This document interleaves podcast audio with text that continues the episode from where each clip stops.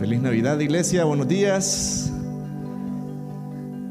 Les voy a confesar que por un momento mi fe dudó esta mañana. Yo decía, Señor, ¿cuántos llegarán a la reunión de esta mañana? Pero qué bonito grupo tenemos. Estoy bien contento de que el Señor ha puesto hombres, mujeres, familias fieles que quieran escuchar y aprender más de la palabra de Dios esta mañana.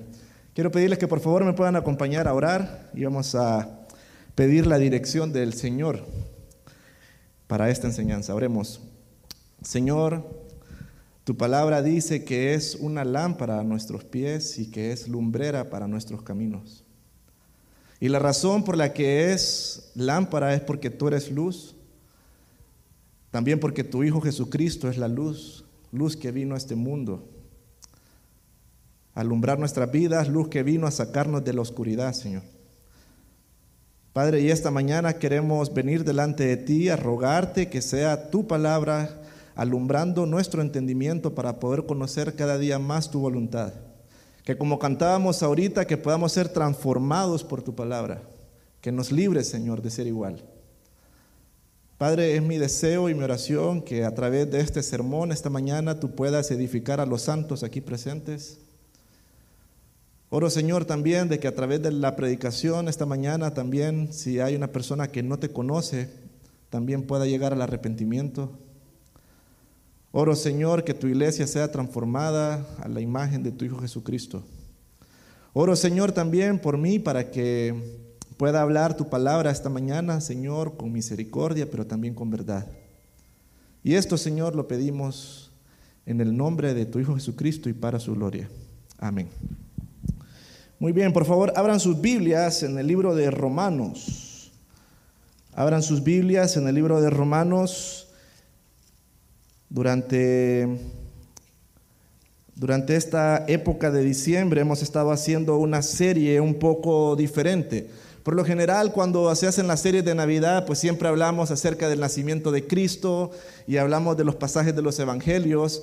Y bueno, yo sé que mucha gente ya maneja, ¿verdad? Que Jesús es el Hijo de Dios, que en Navidad celebramos que Él vino a este mundo a nacer, que nació de una virgen, que nació en un pueblo llamado Belén.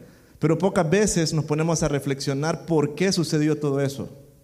¿Cuál fue la razón por la que Jesús tuvo que venir a nacer a esta tierra?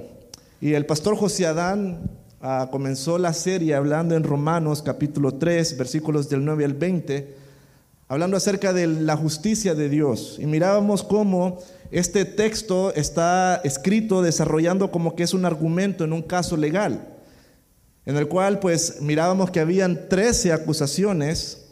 Ahí van a salir en la pantalla, vamos a hacer un repaso, las 13 acusaciones que el pastor José Adán hablaba, por las cuales toda la humanidad va a ser juzgada. Y esas se resumían en su carácter, en su habla y en su conducta. Y ante todas esas acusaciones hay una sentencia. Y la sentencia es que todos somos declarados. No pusieron atención. Todos, somos todos han sido declarados culpables, toda la humanidad. La Biblia dice que no hay ninguno bueno, no hay nadie que busque a Dios, todos estamos destituidos, separados de la gloria de Dios.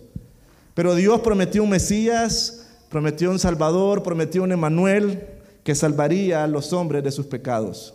Y el día de ayer el pastor Daniel nos enseñaba en Romanos capítulo 5, versículos del 1 al 11, que Cristo al venir a nacer acá a la tierra y al morir en la cruz por nuestros pecados fue para que nosotros tuviéramos paz con Dios y poder restaurar esa comunión. Cristo en la cruz recibió la condena por la deuda que nosotros teníamos con Dios y a esto se le conoce como justificación. A partir de ese momento que Cristo muere en la cruz y cuando una persona pone su confianza, pone su fe en Él, las personas entonces son declaradas hijos de Dios, son declarados inocentes, son declarados justos. Ya no hay culpables. Nuestros pecados son perdonados. Y todas esas acusaciones quedaron clavadas en la cruz, como dicen Colosenses. Ahora, al llegar al capítulo número 6 de Romanos, al llegar al capítulo número 6, el apóstol Pablo, él comienza a, a, contestar ciertos argumentos o ciertas oposiciones que podrían surgir en la iglesia ante esta doctrina que él está enseñando. Y en los primeros 14 versículos, él habla acerca de una primera objeción que podría surgir y es, si Dios ya me perdonó, si mis delitos ya fueron pecado, pagados, perdón, ¿puedo permanecer en el pecado? ¿Puedo vivir y hacer lo que yo quiera? Y él responde inmediatamente, por supuesto que no. Y así como Cristo murió y resucitó, nosotros debemos morir al pecado y vivir para Dios. El pecado ya no tiene señorío porque ya no estamos bajo la ley, sino que estamos bajo la gracia. Y es esta, esta, esta gracia, este, este pasaje que vamos a estudiar esta mañana, es importante para poder comprender que esa gracia que nos salva es la misma gracia también que Dios utiliza para santificarnos. De hecho, el apóstol Pablo extiende un poco más esta idea en Tito capítulo 2, versículos 11 y 12. Dice, porque la gracia de Dios se ha manifestado para salvación a todos los hombres, enseñándonos que renunciando a la impiedad y a los deseos mundanos, vivamos en este siglo sobria, justa y piadosamente. La gracia que nos salva es la misma gracia que también Dios utiliza para santificarnos. Entonces, a partir del verso 15, que es el pasaje que vamos a estudiar esta mañana, Romanos capítulo 6. Vamos a estar estudiando versículos del 15 al 23. Vamos a ver cómo surge otra posible oposición, otro argumento en contra de esta doctrina que está enseñando Pablo. Y surge la pregunta, versículo 15, dice, ¿qué pues? ¿Pecaremos porque no estamos bajo la ley, sino bajo la gracia? Y él responde en ninguna manera. Este que pues es una pregunta retórica. En otras palabras, Pablo lo que está diciendo es, diremos que porque no estamos en la ley, sino en la gracia, vamos a vivir practicando el pecado de una manera deliberada. La gracia que hemos recibido al ser justificados y al ser declarados inocentes, me sirve a mí entonces como tener una licencia para poder andar pecando y para poder andar haciendo la vida como yo quiero. Y él contesta, de ninguna manera. Y es que las personas al leer esta carta lo más probable es que pensarían que la ley ya no era importante. Como él dice, ya no vivimos bajo la ley, ahora vivimos, vivimos bajo la gracia. Probablemente hubieran personas dentro de la iglesia que fueran a decir, bueno, entonces tengo licencia para poder hacer lo que yo quiero. Pero la respuesta que él da es una negación enérgica, es una negación enfática. De hecho, es bien difícil de traducirla como se expresa en el, en el, texto original, porque es como un no, no, no, jamás, nunca, de ninguna manera que esto suceda. Pablo lo que está diciendo, esto es absurdo para un verdadero creyente, para alguien que ha nacido de nuevo, que piense que puede practicar el pecado y estar bien con Dios. Y a partir del versículo 15 hasta el capítulo 7, versículo 6, Pablo lo que está hablando es de que el creyente ya no puede vivir bajo la esclavitud del pecado. Y utiliza dos ejemplos. El ejemplo que vamos a ver esta mañana es el ejemplo de la esclavitud. El otro ejemplo que utiliza Pablo es el del matrimonio. Un poco extraño, ¿verdad? Esa relación. Ah, pero sí, él comienza hablando de la esclavitud en estos textos del versículo del capítulo 6 y en el capítulo 7 también continúa ampliando esta idea y utiliza la analogía del matrimonio. Pero esta mañana nos vamos a concentrar únicamente en la parte de la esclavitud, versículo 16. Dice, "¿No sabéis que si os sometéis a alguien como esclavo para obedecerle, sois esclavos de aquel a quien obedecéis, sea del pecado para muerte?" O sea, de la obediencia para la justicia. Lo que está diciendo el apóstol Pablo en estos versículos es que todos los hombres, todos los hombres muchas veces soñamos con la idea de la libertad. Por eso hay una estatua bien grande, ¿verdad? Allá en Estados Unidos, por el sueño de la libertad. La gente quiere ser libre. Por eso mucha gente se va, ¿verdad? Del país también, emigrando, porque quieren una vida mejor, una vida libre. Lo que no saben es de que van a hacerse esclavos de otras cosas también allá. Hay muchas letras de canciones hoy en día también de que hablan acerca de la libertad. Quiero ser libre, que nadie me ponga reglas, hacer la vida como yo quiera. Había un restaurante que decía también pide como tú quieras. ¿Por qué? Porque eso está bien apegado en la vida de cada hombre. Sin embargo, todos, absolutamente todos, somos esclavos de algo. Y el versículo dice que ya sea que seamos esclavos del pecado o, seremos esclavos de la obediencia para la justicia. Una persona entonces que pasa practicando el pecado es una persona que es esclavo del pecado. Pensemos un poco en la parte de la esclavitud. El versículo 16 habla de que las personas se someten a la esclavitud. Y yo sé de que cuando hablamos de esclavitud pensamos en lo que vemos en las películas, personas que son compradas, personas que son llevadas en barco, personas que son bien maltratadas, ah, que no tienen ninguna capacidad de decisión. Pero hay otro tipo de esclavitud que también sucedía en estos tiempos, y es la esclavitud que era la esclavitud voluntaria. Cuando una persona se daba cuenta que había un buen amo, él de manera voluntaria se iba y se postraba delante de él y le decía, yo quiero ser su esclavo. ¿Por qué? Porque reconocía que ese buen amo le iba a dar alimento, que ese buen amo le iba a dar seguridad, que ese buen amo le iba a dar un lugar donde vivir. Y entonces ante todos esos beneficios la persona de manera voluntaria decidía convertirse en esclavo. Y lo que está sucediendo entonces es de que cuando una persona de manera voluntaria se ofrece como esclavo, tiene una obligación. Y la obligación es obedecerle para siempre. Ahí ya no hay vuelta atrás. Una vez que la persona ya se ofreció para ser sumiso a ese amo, tiene que obedecerlo en todo lo que haga. Ahora de repente alguien pueda decirme esta mañana, Gerson, yo no soy esclavo de nadie. A mí nadie me dice lo que yo tengo que hacer. Bueno, mira lo que dice el Señor Jesús en Juan 8, versículo 34. Lo hemos leído bastante en esta serie. Jesús le respondió, de cierto, de cierto os digo que todo aquel que hace pecado, esclavo es del pecado. La esclavitud hoy en día tiene formas diferentes. Hay gente que es esclava a su trabajo. Hay gente que es esclavo del dinero. Hay personas que son esclavos del entretenimiento, esclavos de los teléfonos, esclavos de una relación emocional, esclavo del placer, esclavo del materialismo. Y según este versículo 16, un esclavo no puede tener dos señores, un esclavo no puede tener dos amos, un esclavo solamente puede ser fiel y leal a uno. ¿Por qué? Porque el esclavo es propiedad de aquel a quien obedece. Y hermanos, no hay nada peor. No hay nada peor que tener un amo que sea el pecado. El pecado es un poder devastador, es un poder debilitante. Muchas de las enfermedades que nosotros vemos hoy en día son consecuencia del pecado. Presión arterial, estrés, derrame cerebral, ataques al corazón, depresiones. El pecado corrompe el alma, el pecado es rebelde ante la palabra de Dios. El pecado siempre te va a prometer satisfacción, pero al final lo único que te queda es frustración, te queda miseria. El pecado es un tirano que solamente desea ofender a Dios. El pecado condena el alma de una persona hasta el infierno.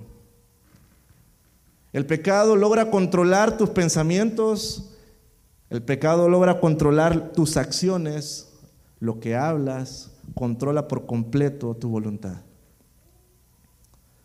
Qué terrible situación, hermanos. Pero entonces vemos la luz, versículo 17, mira lo que sucede. Dice, pero gracias a Dios, pero gracias a Dios. Y cuando, cuando mires un pero en la Biblia, préstale mucha atención, porque esos peros cambian por completo la historia de la humanidad. Mira este pero, pero gracias a Dios que aunque erais esclavos del pecado, habéis obedecido de corazón aquella forma de doctrina a la cual fuisteis entregados. Aunque éramos, ¿en qué tiempo verbal está eso, hermanos? Está en pasado. Ese no es el presente de un creyente. Un hijo de Dios, cuando ha puesto su fe únicamente en el Señor Jesucristo, es una persona que ya no es esclava del pecado. Eso era su vida anterior. Pero ahora es una persona que es libre para poder servir a Dios. Versículo dice, pero gracias a Dios que aunque eres esclavo del pecado, habéis obedecido de corazón a aquella forma de doctrina a la cual fuisteis entregados.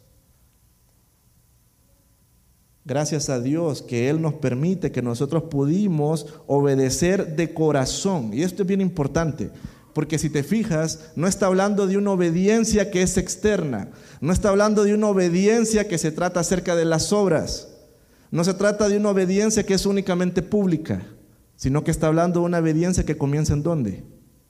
En lo interno. Dice, pudimos obedecer de corazón la doctrina. ¿Cuál doctrina estamos hablando entonces acá del mensaje del Evangelio? Ahora hay algo bien interesante en este versículo 17 y quiero que lo miren, por favor. Pablo no está alabando a los creyentes por volverse a Dios, sino que él está alabando a Dios por darle la libertad a los creyentes. Fíjate, el versículo 17 dice, pero gracias a Dios que aunque erais esclavos del pecado, gracias a Dios. ¿Por qué? Porque la forma en la como está escrito este versículo, si se fijan, dice, fuimos entregados. Está hablando algo que está en pasivo. Es algo que hace alguien, alguien más realiza por mí. Ninguno de los que estamos acá tenemos la capacidad de poder nosotros vencer el pecado por nuestras propias fuerzas, de poder quitarnos ese yugo opresor del pecado, ningún hombre. Por eso es que Pablo no está agradecido con estas personas que lograron hacerlo, sino que él da las gracias a Dios. Esta misma palabra entregados que utiliza Pablo acá es la palabra que también se utiliza en Romanos 1, cuando Pablo dice que Dios entregó a la humanidad a la inmundicia en la concupiscencia de sus corazones, cuando también Dios entregó a pasiones vergonzosas a los hombres y cuando también los entregó a una mente reprobada. Así como el Señor entregó a toda la humanidad porque le rechazó a Él y los entrega para que entonces vivan en esa condición, de la misma manera Dios ha escogido personas para que puedan ser entregadas a la verdad del Evangelio. Hermanos, la salvación siempre ha sido por gracia y esa gracia únicamente proviene de Dios. La salvación no depende de ningún esfuerzo del hombre. La salvación, todo el mérito y la gloria es para Dios. Mira lo que dice el versículo 18, ahí encontramos el resultado. Nos libertó del pecado y vinimos a ser siervos de la justicia. Dice, nos libertó. Por eso cuando cantamos el himno hay libertad, dice, rompió mis cadenas. No dice, rompí mis cadenas. ¿Por qué? Porque eso únicamente lo puede hacer Dios. Nosotros necesitamos que alguien más venga a liberarnos. Y gloria a Dios que Él fue el que rompió nuestras cadenas. Esta palabra libertados en el idioma original está en, una forma que, bueno, es un, termo, es un tiempo verbal que se llama auristo. Y lo que quiere decir es que fue algo que sucedió en el pasado y que fue un acontecimiento grande, pero que fue una única vez. Así que cuando el Señor te libertó de tus pecados, realmente eres una persona que ya no tiene ningún tipo de influencia para el pecado, ningún tipo de deber de obedecer al pecado, porque el Señor te hizo libre desde el momento en que Él murió en la cruz y que el acta de decretos que había en nuestra contra fue clavada en la cruz. El cristiano ya no es esclavo del pecado, ya no tiene ningún dominio, ninguna autoridad. De manera entonces que los hijos de Dios estamos capacitados para no obedecer al pecado. Ahora, el problema que Pablo estaba percibiendo era de que muchos iban a entender entonces que esta gracia iba a ser una excusa para vivir como las personas quisieran. La gracia entonces iba a ser mal interpretada y la gente iba a vivir en libertinaje. Sin embargo, hermanos, el hecho de que nosotros hayamos sido libertados y el hecho que el Señor haya perdonado nuestros pecados no es ninguna excusa para poder practicar el pecado. Primera de Juan, capítulo 3, versículo 9. Dice, todo aquel que es nacido de Dios no practica el pecado, porque la simiente de Dios permanece en él y no puede pecar porque es nacido de Dios. Mira lo que dice bien este versículo. Todo aquel que es nacido de Dios no practica no tiene un hábito, No es una costumbre, no es algo reincidente en su vida estar pecando siempre con lo mismo. No es alguien que es caracterizado por tener ese pecado en su vida y que es conocido por tener esa práctica de pecado en su vida. Eso no es compatible con un hijo de Dios. ¿Por qué? Porque si ha nacido de nuevo, la simiente de Dios está puesta en él. Si ha nacido de nuevo, el Espíritu Santo de Dios está dentro de esa persona. Entonces un creyente verdadero no debería de tener un vicio. Un creyente verdadero no debería ser una persona que pasa todo el año batallando con el mismo pecado y que no tiene libertad. ¿Por qué? Porque el Señor nos libertó una vez para siempre cuando Él murió en la cruz. Dios ha quitado ese yugo opresor para que entonces los creyentes, los que hemos nacido de nuevo, podamos tener libertad. Ahora, ya una vez que hemos hablado acerca del resultado de esta libertad, vamos a ver cuál es el propósito que tiene esta libertad. Versículos 19 y 20. Hablo como humano por vuestra humana debilidad, que así como para iniquidad presentáis vuestros miembros para servir a la inmundicia y a la iniquidad, perdona, así como presentáis vuestros miembros para servir a la inmundicia y a la iniquidad, así ahora para santificación presentad vuestros miembros para servir a la justicia. Porque cuando erais esclavos del pecado, erais libres acerca de la justicia. En el versículo 19, Pablo, guiado por el Espíritu Santo, trata de explicar esta verdad doctrinal de una forma en la que pueda ser comprensible por todas las personas que iban a leer la carta, tanto en la iglesia en Roma como para nosotros hoy en día. Y él hace uso de la imagen de la esclavitud.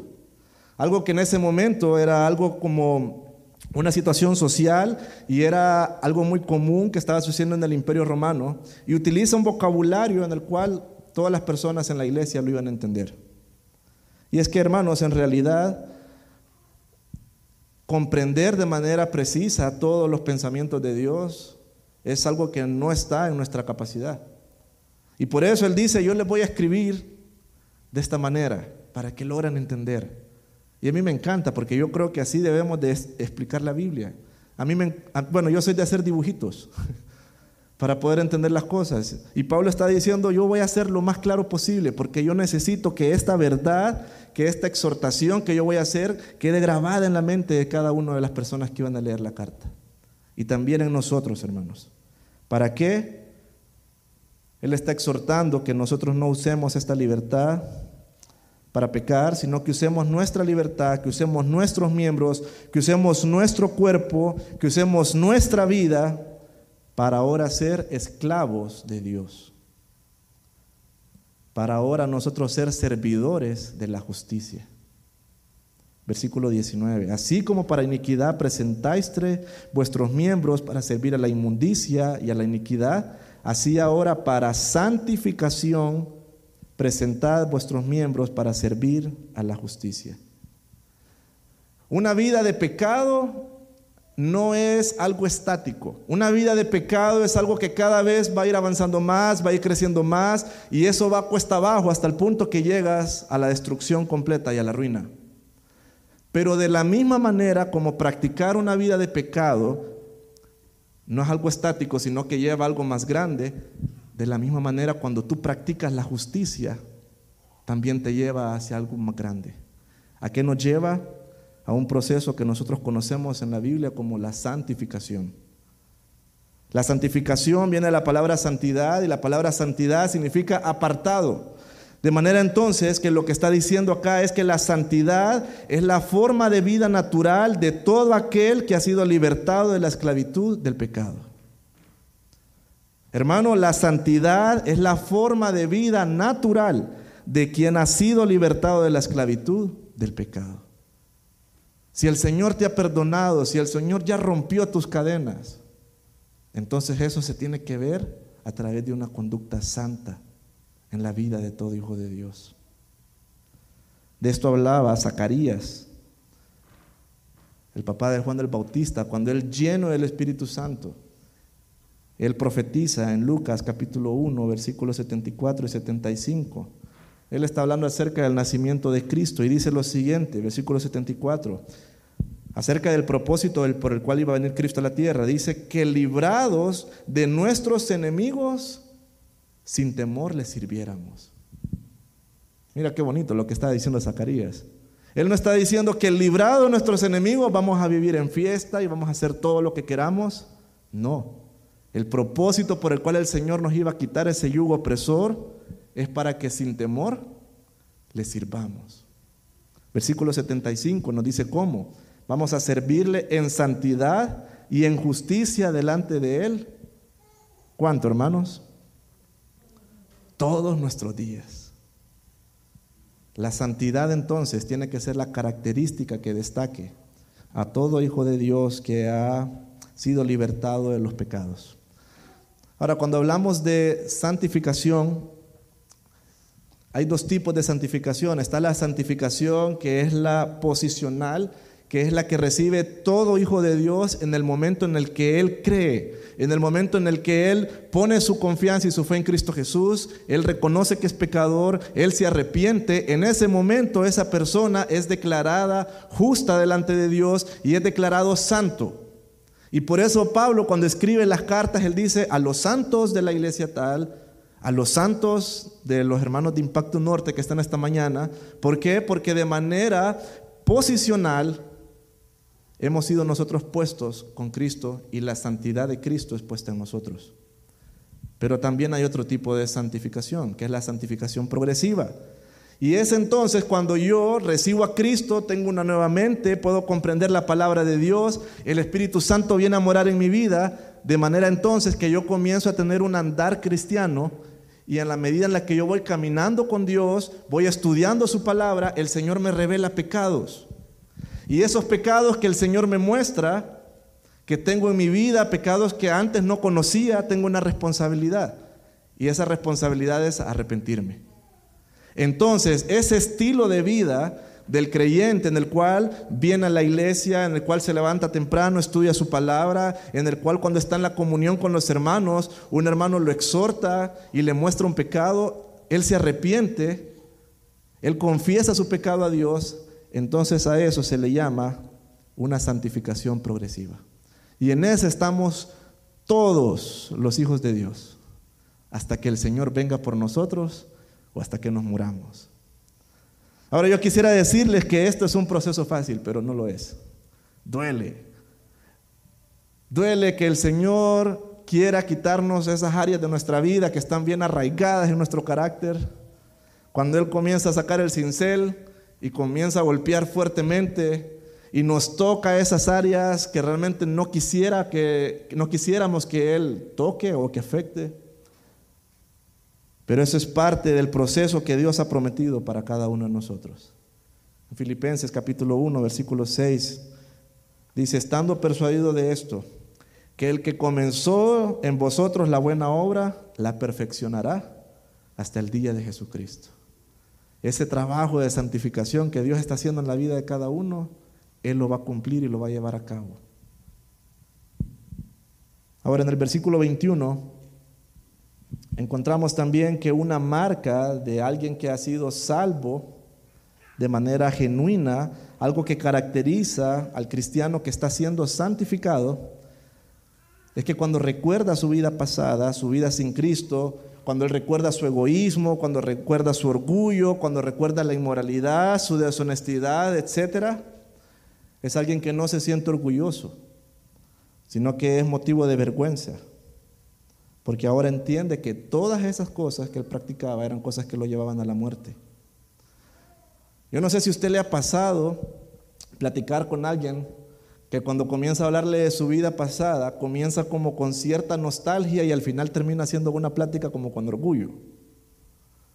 Y la persona empieza a decir, no, viera yo antes cómo celebraba los 24. Y hasta se le ponen llorosos los ojos. lejos de sentir vergüenza, hay gente que se siente a veces como recordando con, añorando ¿no? su, su tiempo pasado. Pero lo que está diciendo acá el pasaje es que alguien que ha sido salvo de manera genuina, un creyente verdadero, es una persona que cuando se recuerda de sus pecados pasados, cuando vienen a su mente situaciones de su vida sin Cristo, no es una persona que se siente orgulloso. Él sabe de que eso no es ningún motivo por el cual gloriarse, sino que más bien lo que genera en esa persona es un deseo de no querer pecar. Hermanos, todos estamos en esta lucha con el pecado.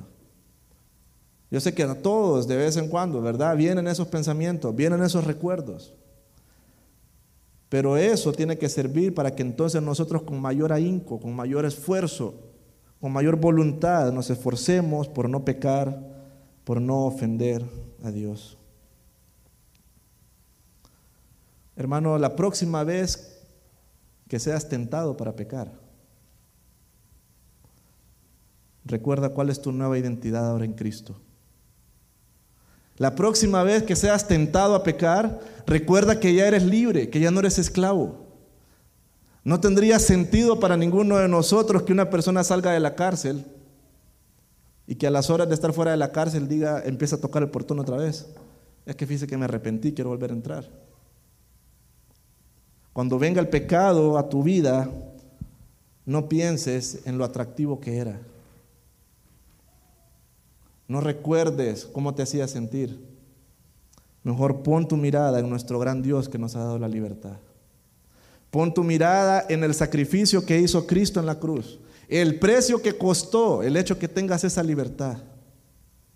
Para que entonces tu vida se pueda caracterizar por una vida de una persona que está siendo santificada de manera progresiva, que se arrepiente de sus pecados y que cada día más está pareciendo más a la imagen de Jesucristo.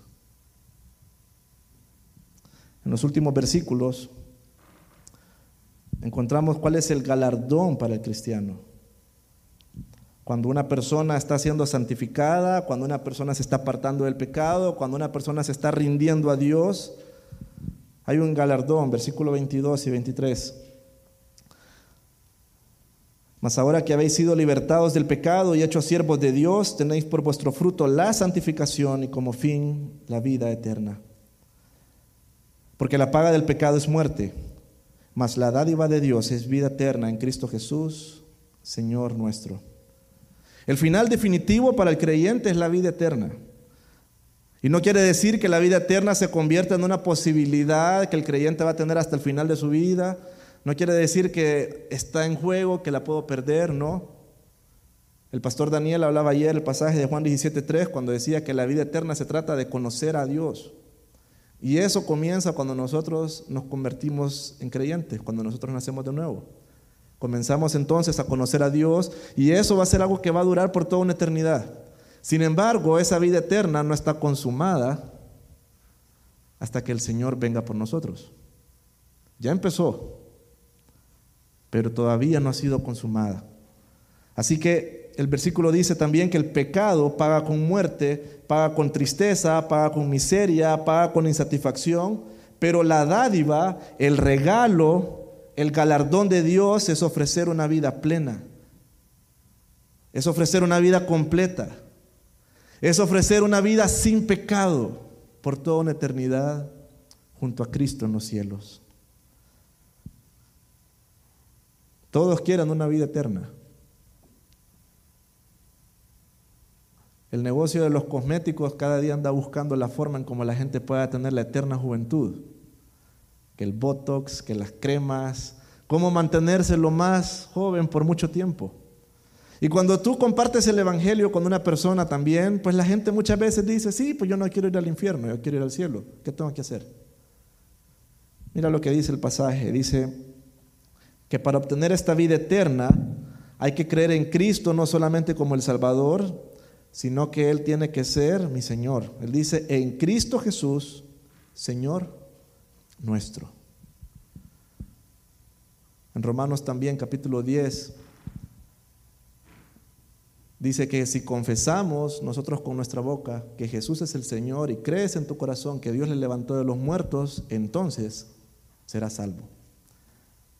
Para yo poder ser salvo, yo primero necesito creer en Cristo como Señor.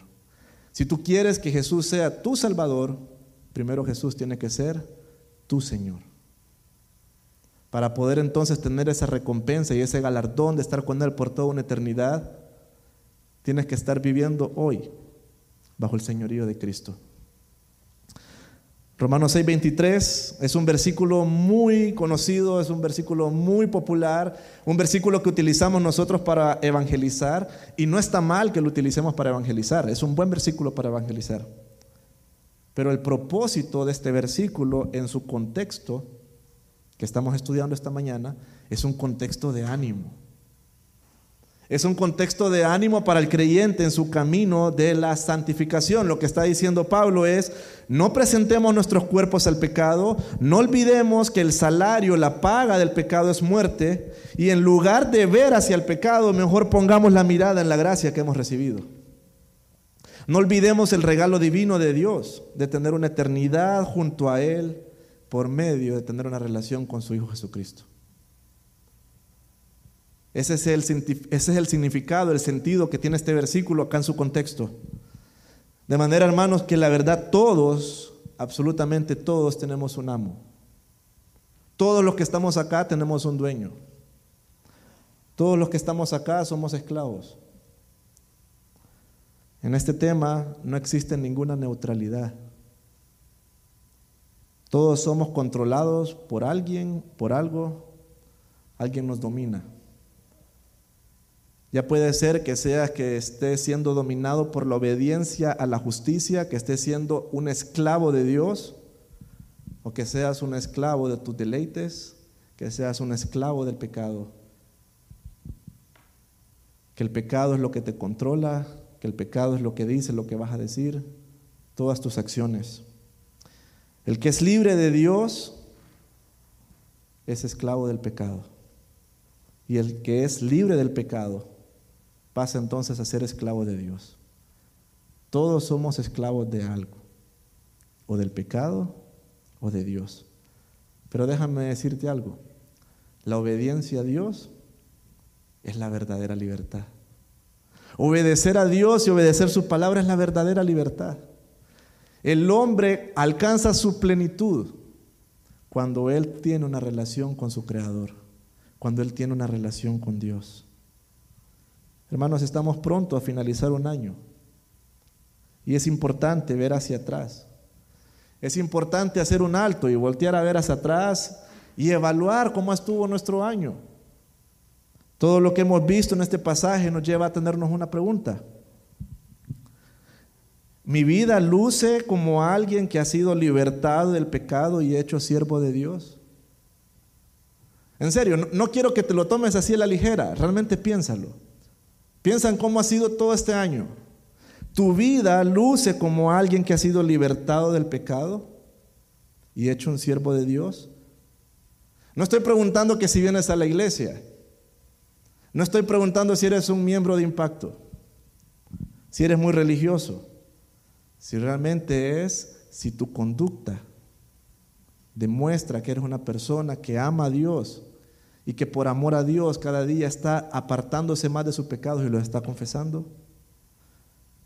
¿Tu vida se caracteriza por la obediencia a Dios?